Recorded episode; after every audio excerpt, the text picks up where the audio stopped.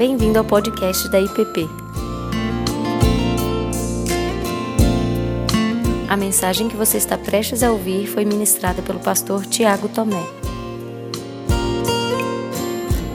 Dá início hoje a esses quatro encontros e eu fiquei com essa, essa abertura de pensar nas Escrituras a partir das próprias Escrituras. né? E falando com, com Antônio e pensando, né? é, foi é, é- é muita coisa, gente. Então, assim, você tem que pegar uma tem que pegar uma pequena fatia e a minha oração é para que essa pequena fatia provoque em você ah, no mínimo interesse, a curiosidade de olhar para para essa realidade das escrituras a partir das escrituras e essa fatia para mim teria que ser a de maior peso, né, para a gente abordar hoje. Que isso é que é no caso a forma como Jesus lida com as Escrituras. E como ele trata, como ele a vê, como ele toma, como ele lida com ela no dia a dia. E lá no finalzinho, apresentar apenas um argumento dentro dos tantos que Paulo trabalha sobre as Escrituras, a partir das Escrituras. E, por fim, pensar em alguma aplicação, alguns apontamentos bem práticos para o nosso, para o nosso dia a dia. Tá bem? Então vamos orar mais uma vez e seguimos. Pai Santo, nós estamos diante do Senhor e dominicalmente somos expostos à tua palavra,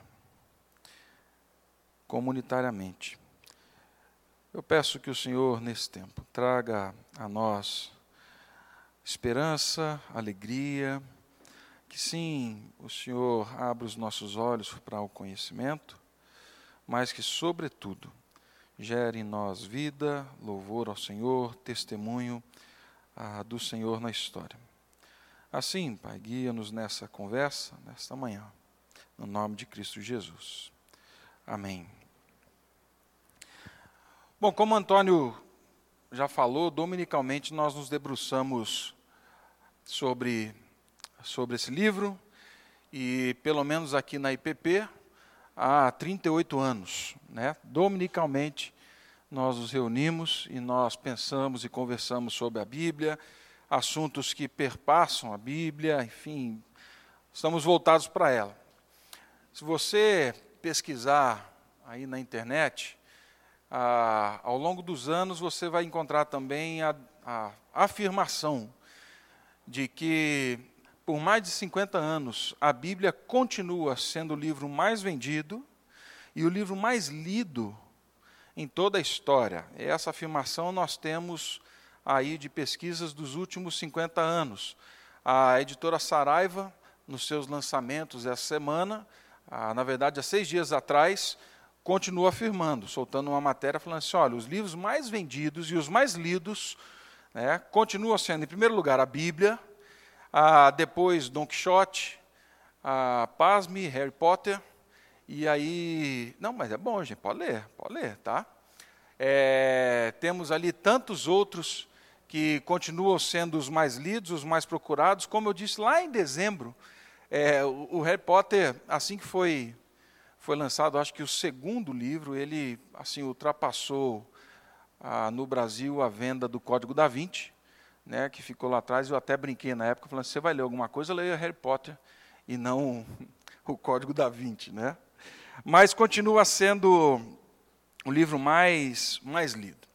Porém, com a mesma, acho que intensidade que nós temos a leitura da Bíblia ao longo da história, nós temos uma crescente desconfiança e um enorme ponto de interrogação sobre a Bíblia.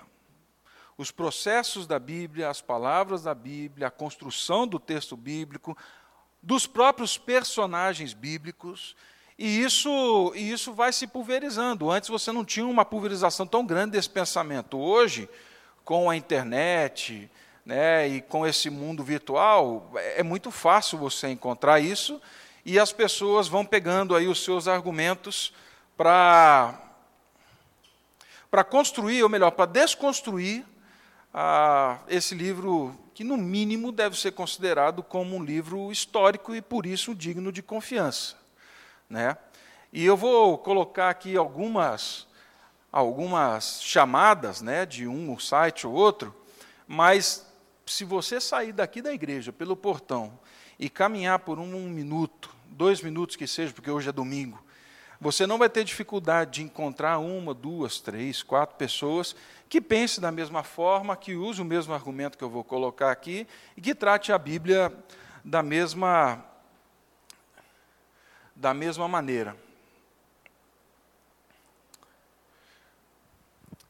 Primeiro deles, primeira afirmação dessa da, que eu trago aqui é essa: a Bíblia não é inspirada por Deus. Não foi Deus quem a escreveu. Não.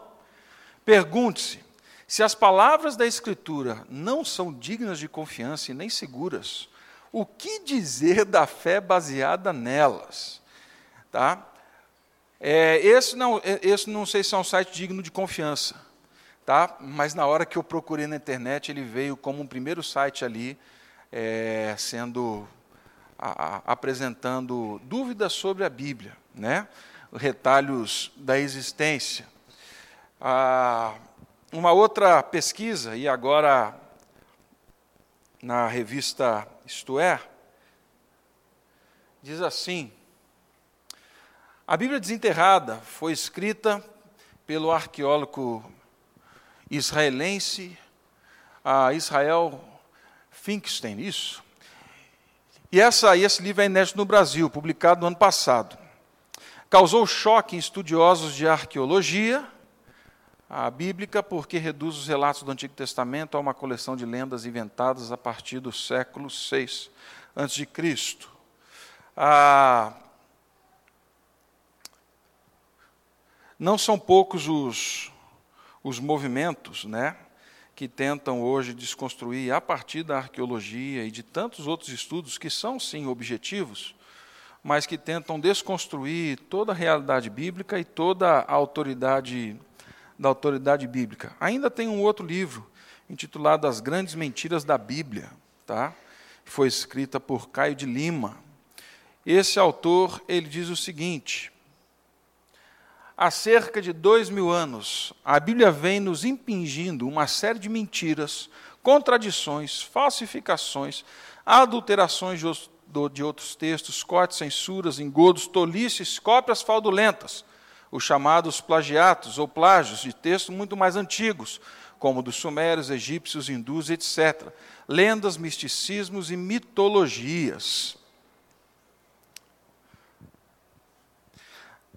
A verdade, meu irmão, é que crer na Bíblia, tá? É, no que está escrito na Bíblia hoje, para muitos é, é, assinar um atestado, um, um auto-atestado de tolice de auto, de auto engano, para uns de estupidez. O máximo que a gente consegue aliviar nessa história toda é de uma ingenuidade de alguém que precisa acreditar em algo, que quer acreditar em algo, porque senão não consegue, não consegue sobreviver. Né?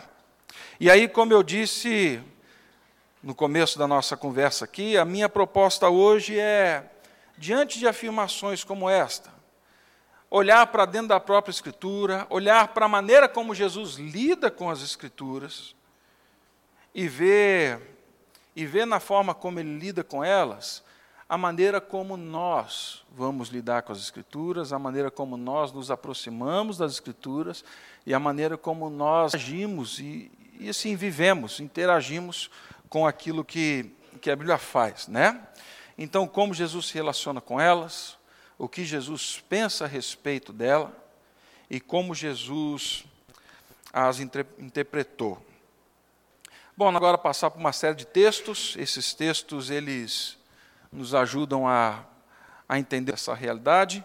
E ao final, se você tiver pergunta e eu puder responder, responderei. Se não, prometo pesquisar um pouco mais e tentar te ajudar depois, tá bem?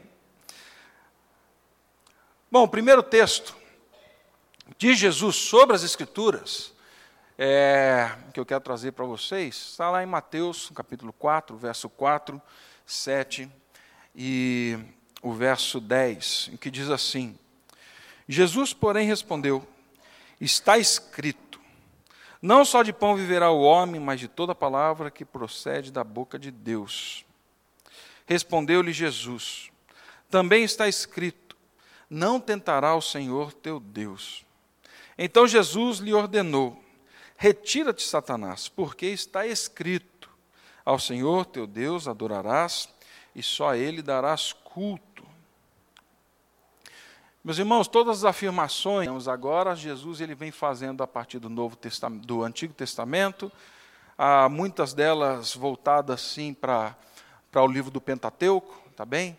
E eu percebi que eu não coloquei as referências ali depois, mas aí eu procuro, você pode me procurar e eu te passo depois dessas citações.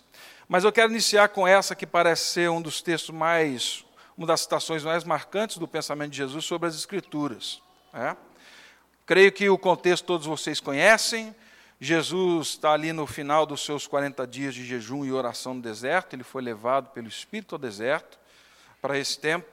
Nesse tempo, Jesus tem fome, e aí então ele é, ele é exposto a, a essa palavra do inimigo, a esse conto com o inimigo, e ele é provocado a responder algumas questões. Veja bem, isso o pastor Ricardo já há tempos trabalha aqui na igreja, que a primeira provocação de Satanás a Jesus necessariamente não são as provas que ele pede, mas é a pergunta: se você é filho, se você é filho, né? Essa é a provocação que ele faz parte de uma dúvida no momento de extrema vulnerabilidade física, sim, porque Jesus estava com fome, a Bíblia diz.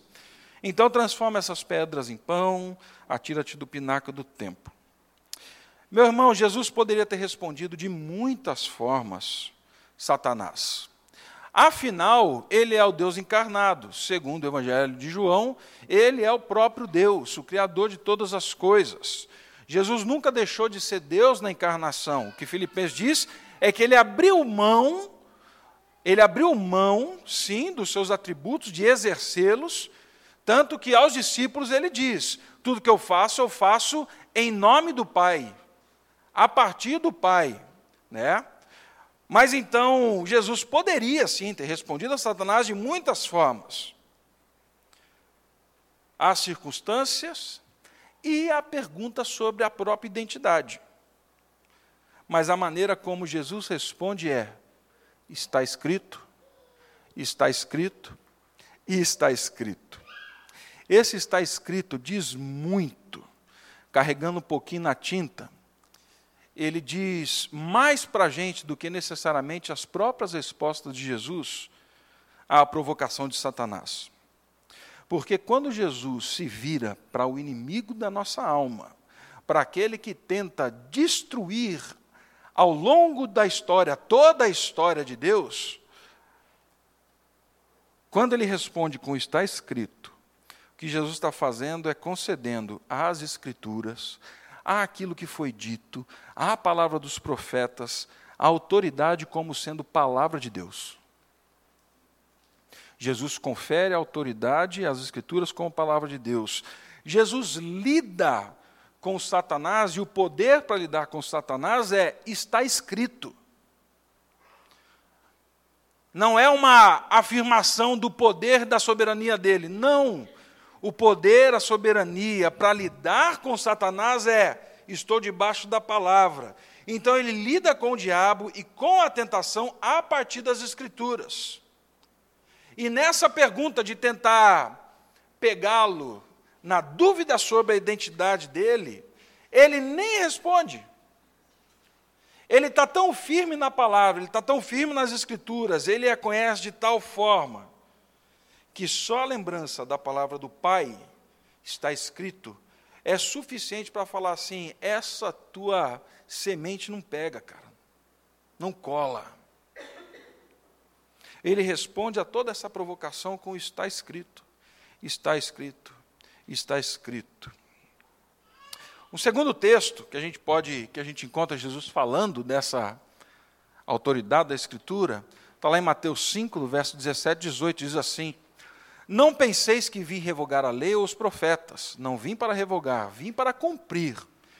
Porque em verdade vos digo: até que o céu e a terra passem, nem um i ou tio jamais passará da lei, até que tudo se cumpra. Esse tio, que foi traduzido para o português, no hebraico é uma pequena partícula que fica, você encontra algumas letras, que é chamado de queraia. Assim como no português, se você tira algumas partículas de alguma palavra, você muda toda a compreensão de uma palavra, ou ela perde seu sentido, tá? Nós conseguimos entender por inferência, tal, mas assim é muito difícil na leitura. E o i é o iode. Iode é uma pequena vírgula dentro da estrutura da escrita hebraica, tá? Às vezes imperceptível. Ah, o iode é uma das é uma das partículas, é uma das letras que dá um problemão danado original, porque muitas vezes eles estão muito sutil, eles não são encontrados ou não, você confunde ele com o queraia. E aí, como é que eu faço? Como é que eu traduzo esse negócio? Né? O fato nessa história toda, e o que Jesus está falando aqui, é que nenhum tracinho da Bíblia, nenhuma pequena partícula daquilo que foi escrito, e entenda, quando Jesus fala das Escrituras, Jesus está com os olhos no Antigo Testamento, porque o Novo Testamento não estava escrito ainda, certo? Aliás, Jesus mesmo não escreveu nada. Então, os olhos dele estão todo no Antigo Testamento. Ele falou assim: ó, nenhuma dessas coisas vai se passar sem que se cumpra. Nem um i, nem um tio, nem uma pequena partícula Jesus, ele não despreza a lei como muitas vezes nós fazemos aqui na nossa geração, no nosso século. Pelo contrário, ele vê a necessidade da lei ser cumprida. A diferença é que a lei não é cumprida por nós, é cumprida por ele. Então ele toma a lei como verdade, ele fala que ela deve ser cumprida, mas a maneira como ela vai ser cumprida e vai trazer vida, não é a que o receberam primariamente, mas é por ele. Por isso é que ele fala: nada vai passar sem que se cumpra, mas eu vim para cumprir tudo, não são vocês. Então fiquem tranquilos, tudo vai se cumprir, e isso está pendurado em mim. A maneira como Jesus lida com as Escrituras é que ela é verdade. E que vai se cumprir, e aí ele parece que mata a bola no peito e fala assim: pode deixar que eu vou resolver esse negócio. Eu vou cumprir toda ela. Uma terceira questão ainda é que Jesus atribui historicidade a muitos eventos do passado, meu irmão. Cada vez mais nós estamos expostos a uma a uma onda, um pensamento, né? É, de que o Antigo Testamento é mito, de que os acontecimentos mais escabrosos do Antigo Testamento não passam de uma construção, de uma fábula de um povo que precisava acreditar uma coisa e justificar algo para assim ter a sua religiosidade, né? E aí Jesus, dentro da sua palavra, ele vem mostrando para a gente que alguns eventos têm historicidade, sim. E ele lida com eles de forma muito clara. Tá? Eventos que são questionáveis dentro da nossa geração, e que Jesus fala assim: não, eles estão ali. E como ele lida com isso? Né? O primeiro deles é Sodoma e Gomorra, ali em Mateus 10, 15, são três versos, nós vamos lê-los. O primeiro deles diz assim: Em verdade vos digo que menos rigor haverá para Sodoma e Gomorra no dia do juízo do que para aquela cidade. Que cidade? Tu, Cafarnaum, elevar-te-ás, porventura, até o céu, descerás até o inferno, porque se em Sodoma se tivesse operado os milagres que em ti se fizeram, teria ela permanecido até o dia de hoje. Digo-vos, porém, que menos rigor haverá no dia do juízo para com a terra de Sodoma do que para contigo. E o terceiro texto está em Lucas e diz assim: O mesmo aconteceu nos dias de Ló, Comiam, bebiam, compravam, vendiam, plantavam e edificavam. Mas no dia em que Ló saiu de Sodoma, choveu do céu fogo e enxofre e destruiu a todos. Jesus atribui historicidade a um evento que é muito questionado. Tá? Ah, um evento que certamente temos as explicações, temos ali a, suas, a sua maneira de interpretá-las, de entendê-los, de tentar imaginar como isso aconteceu, caiu fogo do céu, né? mas ele não lida com Sodoma e Gomorra como um exemplo, uma comparação, como uma parábola, como ele fala em tantos outros locais. Jesus ele não lida com um fato para tentando fazê-lo crescer e assim impor medo sobre as pessoas, pelo contrário, ele não veio para impor medo, mas veio para trazer libertação. Foi isso que ele diz lá em Lucas 9, 51 a 56. Ele não impõe medo, não cria, não avoluma uma história, como se não fosse bem assim, mas deixa eu carregar um pouco na tinta, para falar de algo tão sério que é o juízo divino sobre a história. Assim como foi, e talvez vocês não creem que aconteceu, fiquem tranquilos. O juízo divino, ele é real e ele virá. Para fazer isso, ele atribui historicidade, então, a esse evento, a essa realidade histórica, tá? sem manipulá-lo. Muitos argumentos eles caminham nessa linha de que Jesus ele carregou na tinta em algumas dessas realidades. Mas meu irmão, é, Jesus não coagia pessoas para se converterem a Ele ao Evangelho por medo. Ele não torna fatos irreais, fatos históricos, para fazê-las pessoas aceitarem o Evangelho. Isso não se harmoniza com o discurso de Jesus, isso não se harmoniza com o caráter de Jesus e nem com o caráter do ensino de Jesus. E aqui nós começamos, e a partir de agora, com alguns eventos, nós damos passos em algumas realidades, sim, que nós vamos lidando pela fé. É dessa forma que nós lidamos com alguns textos. Um outro texto que é muito questionado é de Jonas e o grande peixe. Lá em Mateus 12, Jesus diz assim: Então alguns escribas e fariseus disseram a Jesus: Mestre, Queremos ver algum sinal feito pelo Senhor. Não basta tudo o Senhor fez até agora, a gente quer ver mais. Mas ele respondeu: Uma geração perversa e adúltera pede um sinal, mas nenhum sinal lhe será dado senão o do profeta Jonas. Meu irmão, creio que muitos creem em Cristo, creem na Bíblia, mas peraí, pastor, vamos falar a verdade. Esse negócio de acreditar que um homem foi engolido por um peixe, foi nem uma baleia, mas foi um peixe, né? Assim, aí, aí a gente começa a complicar um pouco.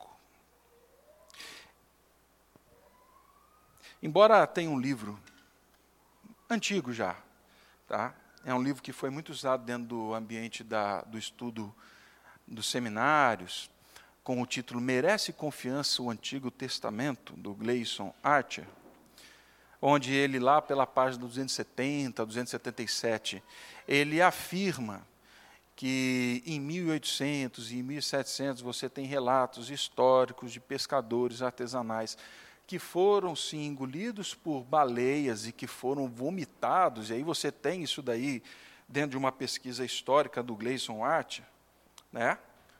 Ah, se nós podemos até olhar para isso, mas a, a, questão não é essa, né?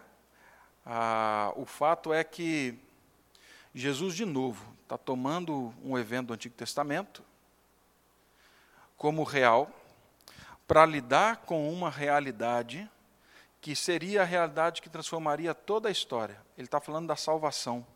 Ele está falando da morte e da ressurreição dele. O fato aqui é muito simples.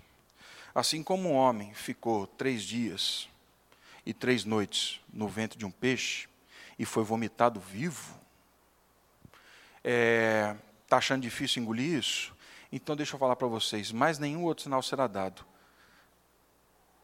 E é bom que vocês saibam que isso daí só apontou para uma realidade, que eu morrerei e eu ressuscitarei em três dias. Bom, para mim é uma questão muito lógica e simples. E eu até pensei aqui no argumento que Jesus usa quando cura aquele paralítico que é descido pelo teto. E aí ele fala assim: levanta e anda, e as pessoas falam assim: mas peraí. Fala, os seus pecados estão perdoados, e eles falam assim: mas peraí, quem pode perdoar pecados? Aí Jesus fala: mas vocês estão preocupados com o quê? O que é mais fácil para Deus? Perdoar pecados ou falar levanta e anda? Ah, o que está acontecendo aqui é mais ou menos nesse mesmo caminho. O que é mais fácil crer? Num Deus Criador, Todo-Poderoso, Absoluto, Soberano, que se encarna, se faz homem, vive, cura, faz milagres, é, é condenado injustamente, é morto, sepultado, ressuscita e vive até hoje, ou crer num homem que foi engolido por um peixe, e que ficou no ventre dele por três dias e foi vomitado ao terceiro dia. Porque se você tem muita dificuldade em crer no peixe, hum, eu confesso para você que eu tenho muita dificuldade de crer que você crê em Cristo. Porque a lógica é a mesma. É o mesmo caminho, é a mesma construção. É tão difícil crer, e é isso que Jesus está trabalhando. Não vou dar outro sinal para vocês. Vocês não creem lá no Jonas? É exatamente o que vai acontecer. O homem vai ficar morto por três dias e vai ressurgir da morte. Então é lógico. Se cremos em Cristo, como o pastor Ronaldo Lidoro disse uma vez, acreditar que um homem foi engolido por um peixe por três dias e vomitado é fichinha. E mais, eu acredito que esse homem que ressuscitou há dois mil anos atrás está vivo até hoje e vai voltar. Tem alguma coisa que precisa ser equalizada aqui. Jesus estava falando disso. Né? Ah, Jesus também atribui a palavras dos, dos dos profetas, palavra do Pentateuco, ao próprio Deus. Olha aí Mateus 19, 3 a 6. Vieram a ele alguns fariseus e o experimentavam, perguntando: É lícito ao marido repudiar a sua mulher por qualquer motivo? Então respondeu ele: Não tendes lido que o Criador, desde o princípio, os fez homem e mulher? E que disse: Por esta causa deixará pai e mãe e se unirá à sua mulher, tornando-se os dois uma só carne? De modo que já não, já não são mais dois, ah, porém uma só carne. Portanto, o que Deus juntou, não separe o homem. Meu irmão, Deus não escreveu nada. Assim, ele escreveu as tábuas da lei que entregou para Moisés, que estão na arca, certo? E aí estão lá. Foi isso. Mas fora isso, Deus não escreveu nada mais. Sabemos que todo o Pentateuco foi escrevido por Moisés. E como o Dr. Houston mesmo disse, Deus faz uma revelação invertida, ao contrário, dando para Moisés a, a história de tudo que aconteceu depois dela ter acontecido. Tá? É uma profecia invertida, segundo o Dr. Houston. Ele sopra e nessa interação com Moisés vai sendo escrito. Mas a questão aqui, que eu quero ressaltar, é que quando Jesus responde aos fariseus, Jesus não responde a eles como vocês não leram o que o profeta Moisés disse? O nosso pai Moisés? Não, o que ele responde é: vocês não leram o que o Criador disse desde o começo? Ou seja, ele atribui as palavras escritas por Moisés, e ao longo das Escrituras nós vamos ver isso, a Deus. Ele cria e ele sabia que o que Moisés escreveu era o que Deus queria e permanecia. E aí nós temos uma vastidão de textos bíblicos do Antigo Testamento, tá? afirmando sem rodeio nenhum essa realidade. Deus disse. Mas quando você vai olhar lá atrás, você vai ver que Deus realmente são profetas. Josué, assim diz o Senhor. Deus disse. E Jesus atribuía isso historicidade, tá? Uma outra afirmação. Ih, gente, ficou duplicado. Mas estaria lá em Mateus 24, 37 a 39. Essa daqui ainda a gente consegue pegar parte dela, né? mas fica difícil de acreditar. Mateus 24, 37 a 39.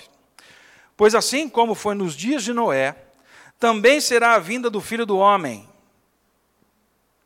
Portanto, porquanto, assim como nos dias anteriores ao dilúvio, comiam e bebiam, casavam e davam-se em casamento até o dia de Noé, até o dia em que Noé entrou na arca, e não o perceberam, senão quando veio o dilúvio os levou a todos. Assim será também a vinda do filho do homem. Jesus não ia pegar uma história da carochinha para contar algo tão sério e tão grave a respeito de si mesmo na história. De novo, pegando o mesmo argumento lógico, não tem sentido ele falar de algo tão grave com algo que pode ser rasgado e rabiscado jogado fora. O que ele está falando é, assim como foi lá e as pessoas não criam que aconteceria, e as pessoas não criam que ia cair água do céu, que papo é esse, não é? Bebeu muito vinho, fermentou demais, hein, irmão. É? As pessoas continuam não crendo que o filho do homem virá e que ele voltará. Assim como foi nos dias dele, ah, fiquem tranquilos, vai acontecer de novo. Eu virei. Parte também. Ah, está aí, ó. Pulou. Na historicidade dos eventos passados, Jesus trata a Escritura revelada como parte do propósito de Deus. Jesus trata a Escritura revelada, profetas, salmos e tudo mais, como parte da vontade de Deus revelada.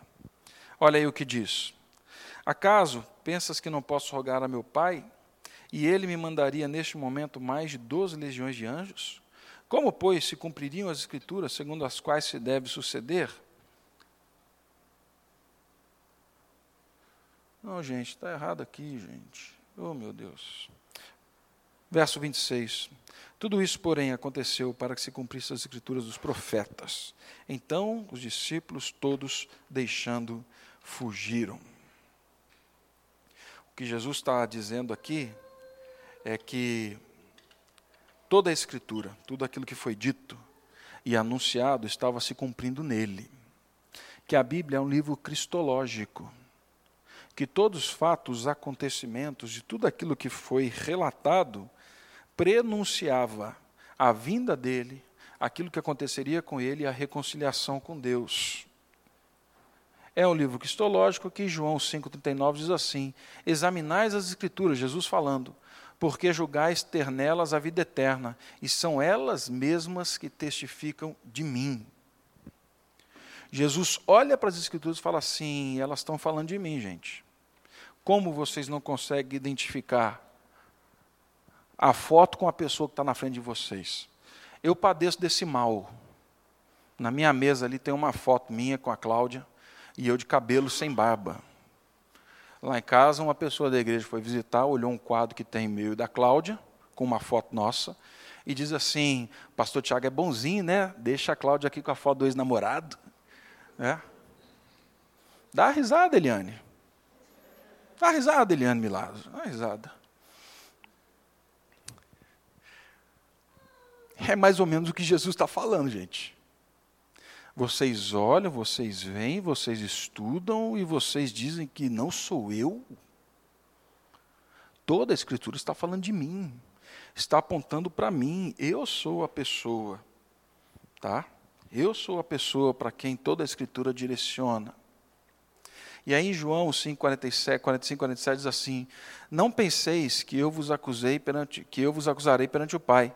Quem vos acusa é Moisés, em quem tendes firmado a vossa confiança. Olha só, está falando da relação da lei de novo, né? Porque, se de fato crisseis em Moisés, também creríeis em mim, porque ele escreveu a meu respeito. Se, porém, não credes nos seus escritos, como crereis nas minhas palavras? Então, a forma como Jesus lida com as Escrituras é séria. Ele fala assim: olha, ela está falando de mim, ela está apontando para essa realidade. Toda ela está falando dessa realidade. Ele vê a Escritura como revelação de si mesmo, ela é um livro cristológico. Uma outra tensão também surge nas palavras de Jesus e na nossa mente com relação a milagres, né? Porque lá em Lucas 16, 29 a 31, ele diz assim: Respondeu Abraão: Eles têm Moisés e os profetas, ouçam-nos. Mas ele insistiu: Não, pai Abraão, se alguém dentre os mortos for ter com eles, arrepende-se, arrepender-se-ão. Ele está falando aqui, o contexto aqui é do rico e do Lázaro, tá? Esse é o texto, do rico e do Lázaro, que alguns às vezes trabalham com parábolas, mas a parábola nunca dá nome. Então isso cria uma tensão muito grande dentro daqueles que interpretam a Bíblia, né? Porque parábola você não tem nome, mas nesse caso Jesus fala de um nome. Ele fala de Lázaro, de uma pessoa, tá? Abraão, porém, lhe respondeu: Se não ouvem a Moisés e aos profetas, tampouco se deixarão persuadir, ainda que ressuscite alguém dentre os mortos.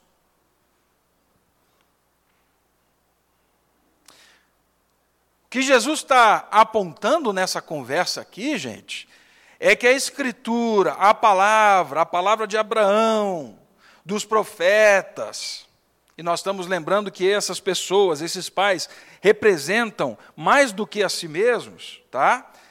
É algo muito, muito maior do que o que nós lidamos ou o que nós imaginamos. A escritura, ela é muito mais eficaz que até mesmo um milagre. Pasme, numa geração que sente e que quer ver o tempo todo e aquilo que não é visto não é crido, portanto não existe, afirmar que a palavra é mais poderosa que um milagre, é ofensivo demais. Mas é a forma como ele trata. O que Jesus diz aqui é que se eles não se arrependerem diante das Escrituras, do testemunho histórico perante a palavra, nada muda. Tão poderoso então quanto a palavra ou como imaginamos ser um milagre, é a palavra. Essa resposta se assemelha à resposta que Jesus deu sobre vocês pedem um sinal, mas nenhum sinal será dado, senão do profeta Jonas. Vocês conhecem o que do profeta Jonas? Aquilo que está escrito. Meu irmão, a história de Israel mostra para mim e para você que nenhum milagre é suficiente para as pessoas se converterem a Deus. Vamos começar. A gente pode voltar lá atrás com algumas coisas, mas o êxodo, né, que é assim, estampado. Puxa vida, parece um camarada, enfrenta o faraó, faz o que faz, guia aquela multidão, tira da mão do, do, do, do, do faraó, o camarada mau, cruel, os filhos morrem, eles atravessam lá, assim, ah, pastor, não era bem um mar, assim, não era um rio. Meu camarada, o mar parou, abriu, esse povo atravessou em pé enxuto. Deus guia esse povo no deserto, coluna de nuvem, fogo à noite, água que sai da pedra, pão que cai do céu, livramento de inúmeras tentativas de massacre, marcha e cai uma muralha, pelo amor de Deus. E nem isso tudo foi suficiente para manter esse povo com o coração em Deus. Aqui sim Jesus carrega na tinta, falando da, do peso que a palavra tem na formação, sim, na salvação. Nos milagres nós nos maravilhamos, mas na palavra nós nos relacionamos. Esse é um fato. Milagres podem inspirar, sim, Deus usa, meu irmão. A ressurreição é um milagre. Mas a palavra continua sendo o meio pelo qual Deus vai agindo, vai salvando, pessoas se encontrando. E aí ele diz lá para o Tomé, né? Ah, Tomé, Bem-aventurado aqueles que não viram e creram. Creram por quê? Pela palavra. Olhando para a palavra. Aqueles que um dia olharão para a palavra. Meu irmão, eu creio em milagre. Você crê em milagre, Tiago? Creio, lógico que eu creio em milagre. Você já viu milagre acontecer, Tiago? Já vi. Você já presenciou isso, Tiago? Já presenciei. Você já vivenciou isso no seu lar, na sua casa? Já vivenciei isso no meu lar, na minha casa.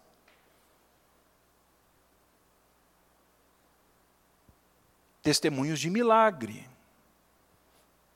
de oração, e não era o poder do Tiago ou da Cláudia, ou seja lá de quem fosse, era Deus agindo. Posso contar, posso testemunhar milagres de provisão do pão, questões físicas. Porém, como eu ouvi de um professor, para quem não crê, nenhuma razão é suficiente. Para quem não crê, nenhuma razão é suficiente. Para quem crê, nenhuma razão é necessária. No fim das contas, a gente vai cair num único local, numa única mesa chamada fé. Esse é um fato. Esse é um fato. Nós vamos cair nessa nessa nessa vala, talvez, né? Pegando ainda uma pontezinha com com Paulo e aí nós vamos para as considerações finais. Ah, por que Paulo? Porque Paulo escreve a maior parte do Antigo do Novo Testamento, né?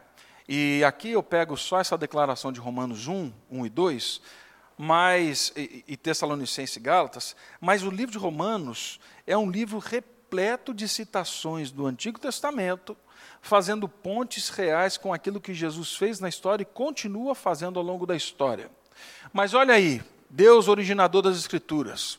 Paulo, servo de Jesus Cristo, chamado para ser apóstolo, separado para o Evangelho de Deus, o qual, o Evangelho de Deus, e aqui Paulo está falando sim das Escrituras, foi por Deus outrora prometido por intermédio dos seus profetas nas sagradas Escrituras. Paulo olha para as Escrituras e fala assim: foi Deus. Não tem outro. Não tem outro caminho. Tanto que lá na carta aos Tessalonicenses,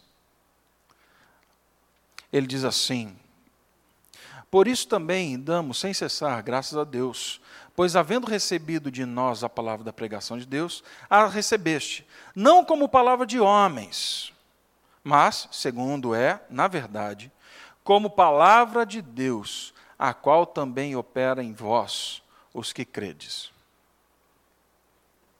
Paulo olha para as Escrituras e fala assim: gente, o que está aqui é palavra de Deus. O que vocês receberam é palavra de Deus. E olha a continuação lá em Gálatas. Mas ainda que nós mesmos, ou um anjo do céu, vos anuncie outro evangelho, além do que já vos temos anunciado, seja anátema. Que evangelho? Esse que foi trazido pelas Escrituras, pelos profetas, como palavra de Deus. E se alguém considera profeta ou espiritual, reconheça ser mandamento do Senhor que vos escrevo.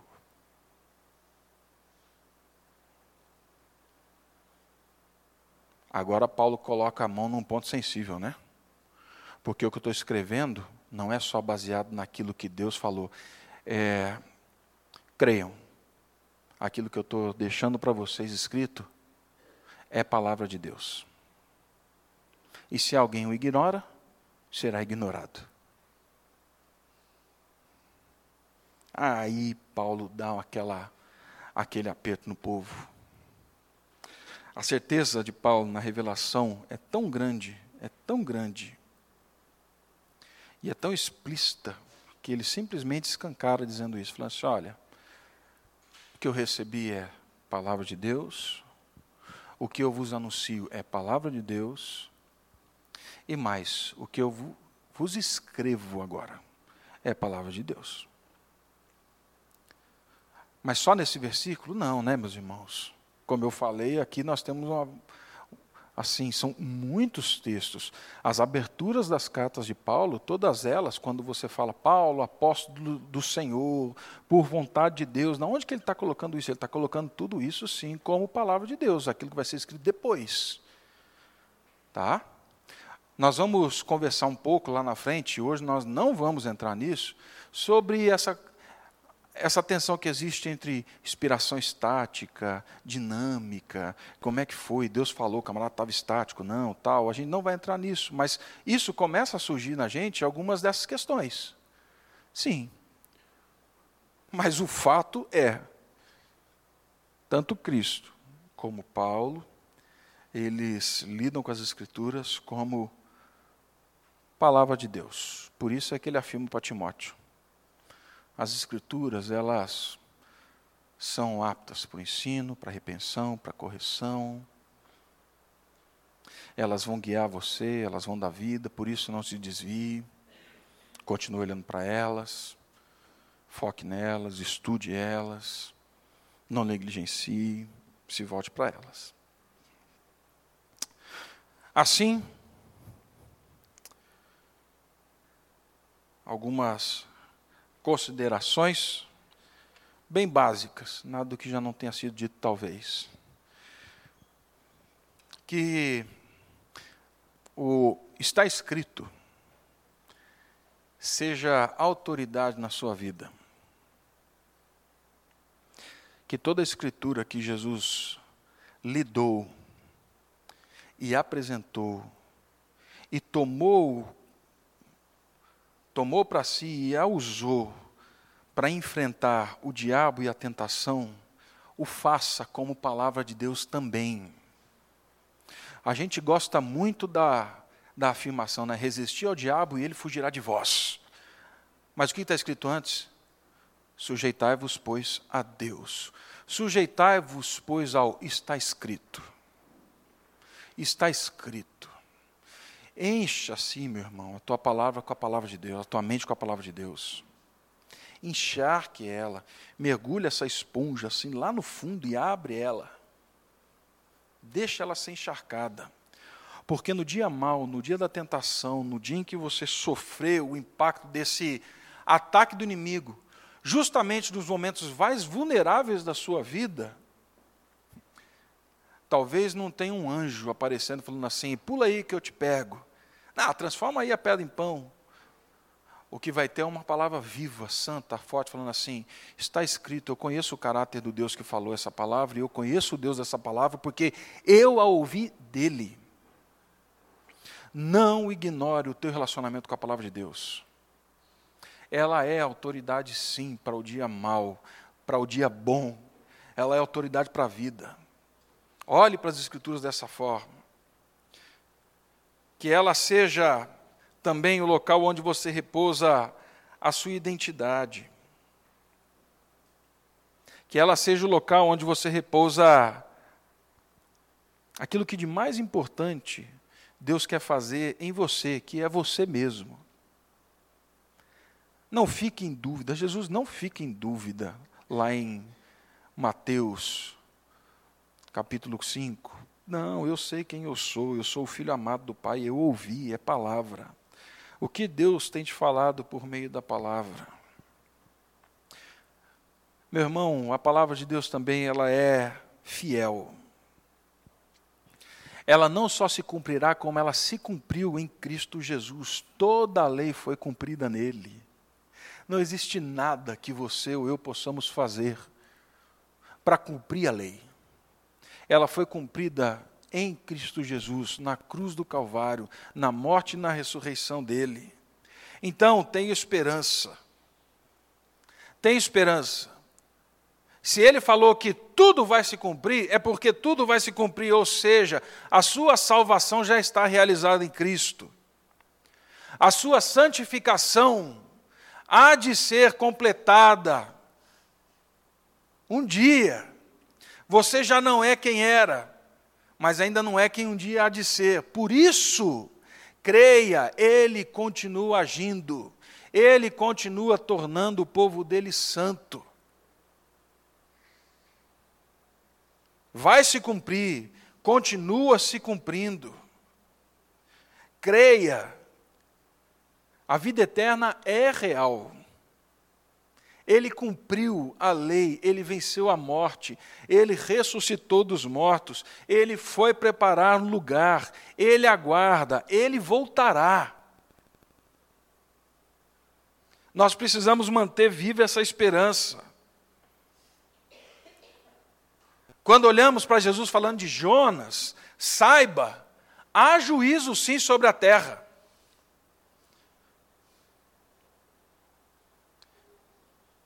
Quando olhamos para Sodoma e Gomorra, nós ouvimos, há juízo sim sobre a terra, mas quando olhamos para essas duas realidades, vemos salvação, há ressurreição e morte, morte e ressurreição. Há salvação. Tem um Deus agindo em toda a história. Se aproxime da palavra pela perspectiva do encontro. Na sala do ano passado, eu citei um, um exemplo bem, bem perto aqui da, da do, do, meu convívio, né, do dia a dia, que ao longo desses dez anos que estamos aqui, é, eu e o pastor Ricardo e o Davi conversamos muito. Conversamos muito. Agora com o Davi nem tanto. Mas conversamos muito. É, muitas conversas excelentes. Conversas que às vezes eu olhava e falava assim, rapaz, eu não tenho papel, não tenho caneta, esse negócio tinha que ficar registrado para mim, não é para falar, é para mim. E não tinha, né? Perdeu, foi. Eu não me lembro de todas as vezes, de todos os textos, de todos os temas, de toda a literatura, de tudo aquilo que o pastor Ricardo já nos apresentou. Ah, mas na medida em que nós nos encontramos e nós conversamos e nós sentamos juntos, eu conheço mais do pastor Ricardo do que aquilo que ele tem, às vezes, até mesmo para dizer. Eu conheço o caráter. Eu tenho mais dele em mim e do Davi do que antes. Por quê? Porque tem encontro. Não é necessariamente porque eu quero pegar um pendrive, colocar na cabeça do pastor Ricardo e falar assim: deixa eu tirar daqui.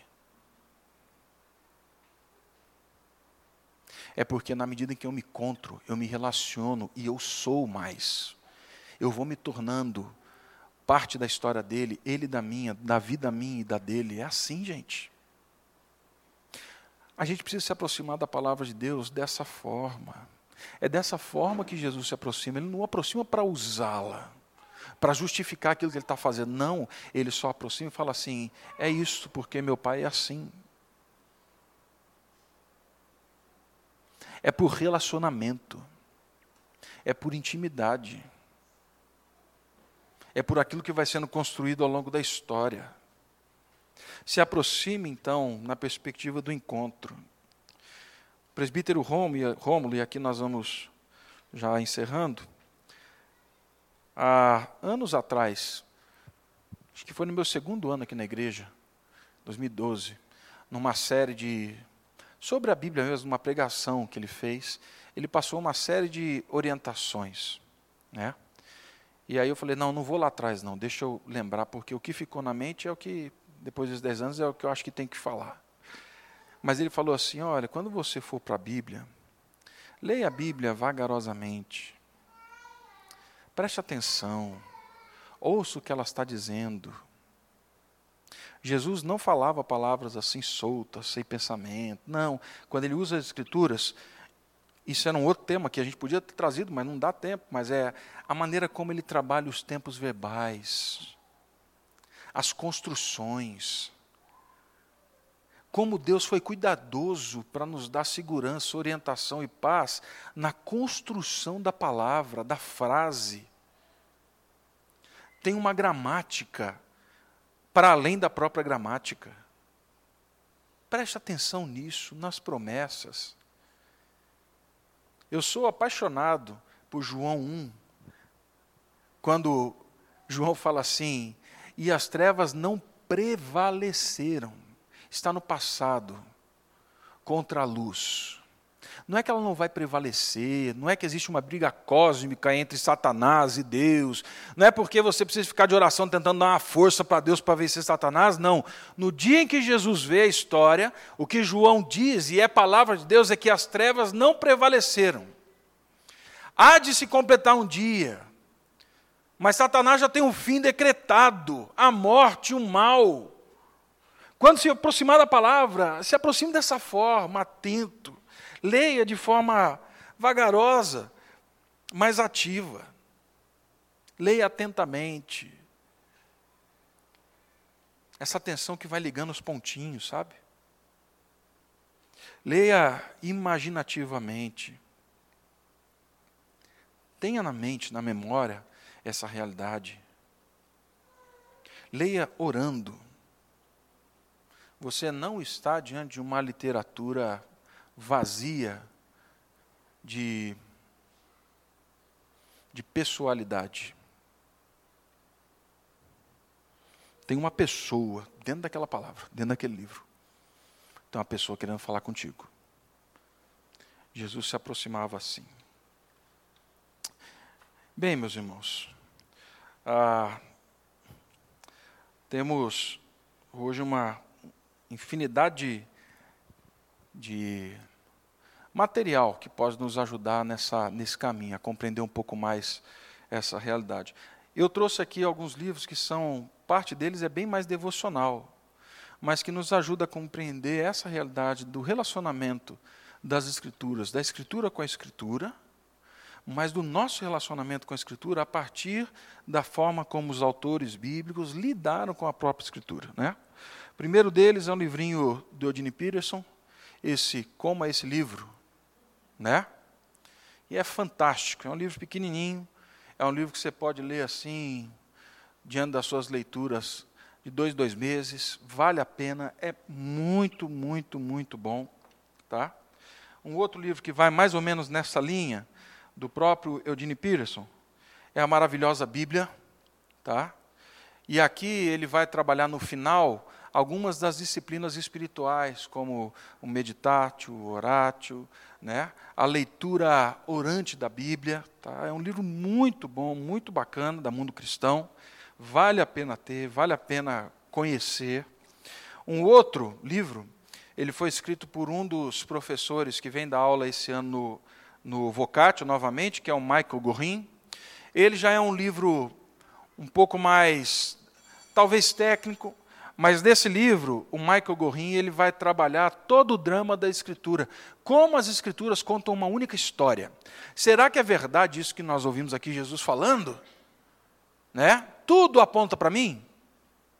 Existe um grande drama, tá? Tá aqui, eu acho que vale a pena conhecer esse esse material.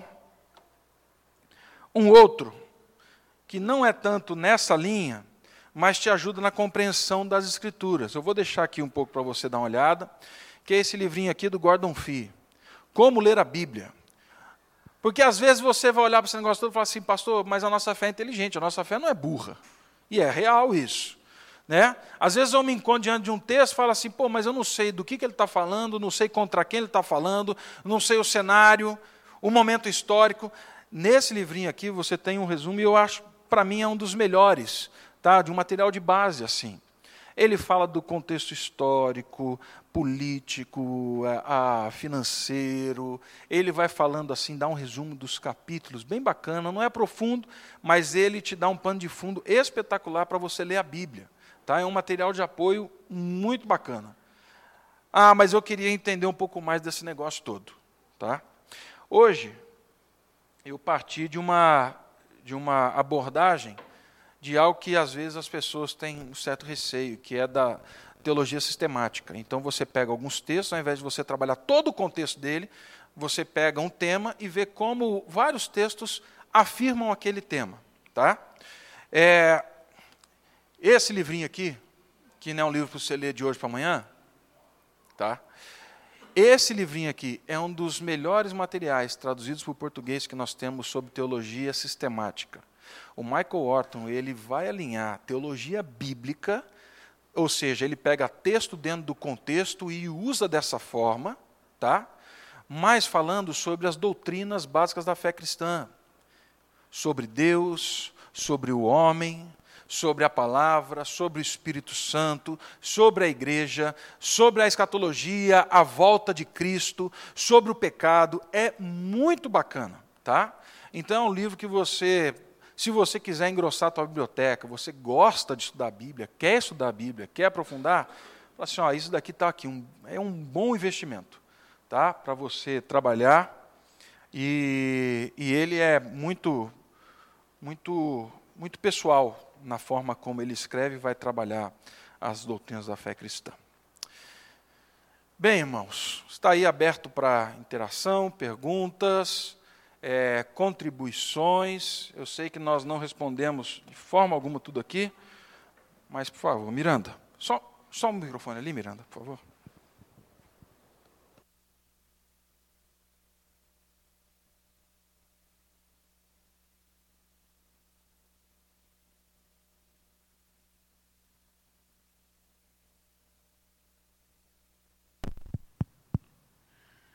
Ah, bom,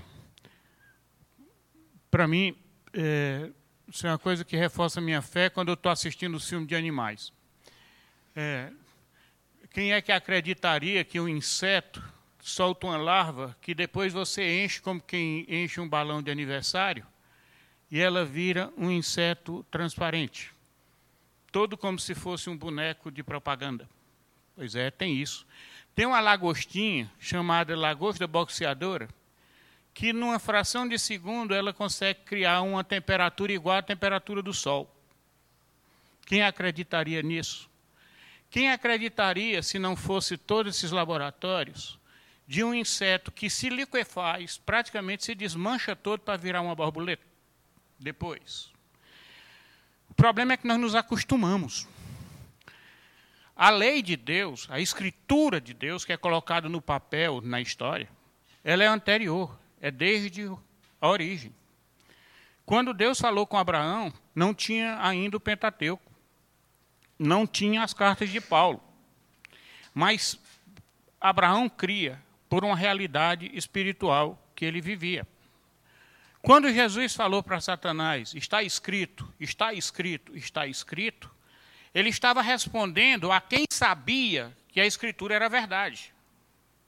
Mas não faz sentido eu responder está escrito, está escrito, está escrito para um ateu, porque ele não crê no que está escrito. Com o ateu, eu tenho que responder com vida, com autoridade, com unção. Não vale argumento intelectual, porque ele não crê na minha principal base de fé. Então, com que base nós vamos discutir? Além do mais, tem pessoas que atacam a fé por vários motivos. Tem uns que não são más pessoas, alguns, e que simplesmente foram machucados por igreja ou por várias razões intelectuais, mas não são necessariamente malignos. E outros atacam porque odeiam o bem, odeiam a verdade, etc. Então tem todo tipo, para todo tipo. Então, nós temos que ver que a fé é uma questão espiritual. Discussões intelectuais não vão ter fim, nunca. Elas são úteis em alguns momentos e Deus usa isso. Jesus usou alguns argumentos nas suas parábolas muitas vezes. Nós muitas vezes concordamos no que, mas discordamos no como. No como Deus opera os milagres e as conversões. Nem sempre as conversões têm a cara que nós conhecemos.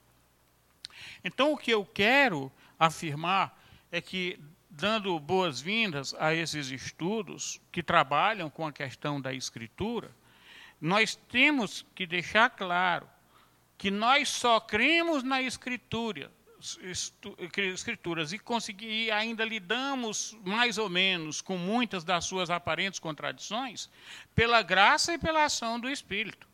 Porque a maioria das coisas nós não conseguimos ver. Os grandes milagres que estão debaixo do nosso nariz nós não discernimos, porque nós nos acostumamos com ele. Nós achamos o pôr do sol uma coisa natural, nós achamos ter sede, beber água e ficar bom, é normal. Tudo isso é milagre. Então, é, é, é só a gente ter o cuidado de não ficar, através das muitas leituras, procurando respostas que surgem lá de dentro da gente no momento de oração. Então, os dois trabalham juntos. Então, é só isso que eu queria deixar claro. Às vezes, Deus te fala e te dá fé, vendo uma formiga carregando uma folha. Obrigado, Miranda. Boa, boa lembrança. Mais alguém? Sim, Adalberto. Ah, o Antônio Carlos, depois Adalberto. É bem rapidinho. Ô, Miranda, só, eu queria só fazer uma complementação que você colocou. É, eu concordo com você plenamente. De outro lado, eu acho que a gente precisa lembrar daquilo que está lá em 2 Pedro, que é uma ordem expressa para nós. E lá vai dizer: estando sempre prontos para dar a razão de vossa fé. E eu acho que isso não é um ato intelectual, não é um ato que a gente faz como um estudo para que a gente convença com argumentos científicos ou lógicos é, aquilo que a gente crê. É um ato de amor. É um ato que a gente compreende que há pessoas que precisam ouvir determinadas coisas para que elas possam ter um terreno pronto, então, para receber a experiência de tudo que é aquilo que a gente tem vivido com Deus e aquilo se torne vivo para ela também. E eu acho que é isso que Pedro está dizendo. Está falando, não ignora a necessidade de outras pessoas. Por isso, nós somos muito variados aqui na igreja. Algumas pessoas vão precisar de uma coisa, outra de outra. O importante é a gente estar atento, que a Bíblia também está atenta para isso.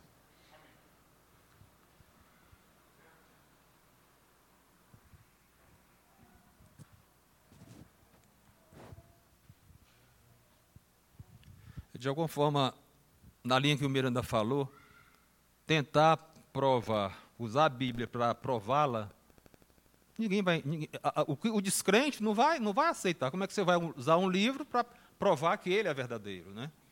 É, outra coisa, a questão de crer na Bíblia como um todo, como uma palavra de Deus. Isso é uma questão muito séria para mim. Porque há muitos trechos da Escritura, muitos trechos da Escritura do, do Antigo Testamento que eu questiono. Eu não sei se isso aconteceu, não. Não sei se foi dessa forma. Não, eu acho que isso é uma alegoria muito figurativa. Não, isso é uma alegoria. É a forma que eu encontro para poder justificar. Porque senão eu não acredito, não. O que, é que você diz disso?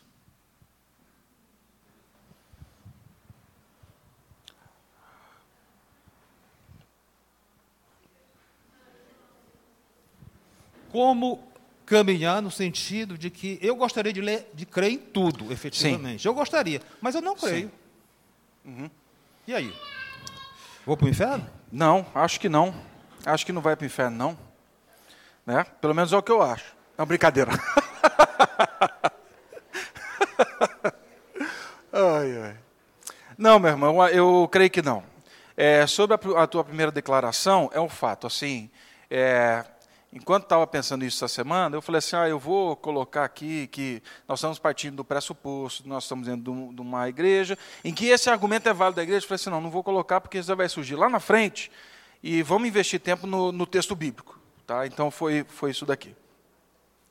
A, a segunda, eu acredito que é um processo natural, é um processo natural do nosso, de lidar com as escrituras e lidar com alguns textos que são difíceis dentro de uma justificativa, talvez, histórica, pessoal. Ah, mas eu, eu tenho. O Caio me apresentou uma literatura um final do ano passado, retrasado, né? e o, o Ruben tem uma afirmação também que corre paralelo desse esse autor, do Thomas Halleck, que é a, a fé que caminha no eu quero crer mas se eu não creio, eu quero querer crer nessa realidade. Porque, para além da minha dificuldade de compreender, eu conheço o caráter desse Deus que se revelou e continua se revelando nessa palavra. Então, ela, de uma certa forma, me coloca nesse universo da, da incompreensão de um Deus infinitamente maior do que eu, porque no dia que eu tiver compreensão de tudo, eu acho que ficou difícil a relação de Deus e o homem. Porque se eu compreendo Deus plenamente, completamente, a partir de tudo está sendo escrito, quem é Deus? Eu me tornei Deus. Mas ela me mantém no lugar me manter nessa piedade que o Miranda falou da oração, desse local onde Deus me encontra falando assim, ainda assim eu continuo me revelando e ainda assim eu continuo falando para você, e ainda assim eu continuo desvendando para você grandezas, questões que talvez você nunca entenderia se não fosse pela fé. Mas isso faz sentido. Faz sentido dentro de um contexto de relacionamento. Por isso, poderia terminar voltando para as palavras ali, lá do começo da nossa aula. Mas é por isso que eu terminei falando do relacionamento com Deus. De uma realidade de um relacionamento que vai equalizando isso. Eu não compreendo muitas coisas de muita literatura e de conversas. Não compreendo. Ah, mas o relacionamento e o caráter da pessoa, ah, isso, isso me faz entender muitas coisas. Tá bem, vamos orar.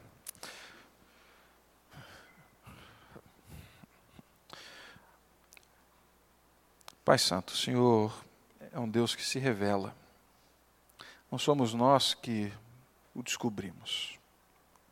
O Senhor tem se revelado por meio da palavra, em Cristo Jesus. O Senhor também tem falado conosco por meio do testemunho de irmãos, por meio da comunhão da igreja. O Senhor tem falado conosco e tem nos abençoado por meio dos sacramentos. O que pedimos nesta manhã, Pai? Não é necessariamente para que todas as dúvidas sejam apagadas ou que elas sejam sanadas. Mas que assim como o teu filho Jesus, possamos dar sentido à nossa vida, à nossa existência, ler aquilo que acontece ao nosso redor, aquilo que vivemos, a partir da tua palavra, da tua vontade, da tua revelação que seja ela segurança no dia mal, que seja ela a esperança para o futuro, que seja ela também companhia, consolo, amiga, ao longo da nossa jornada.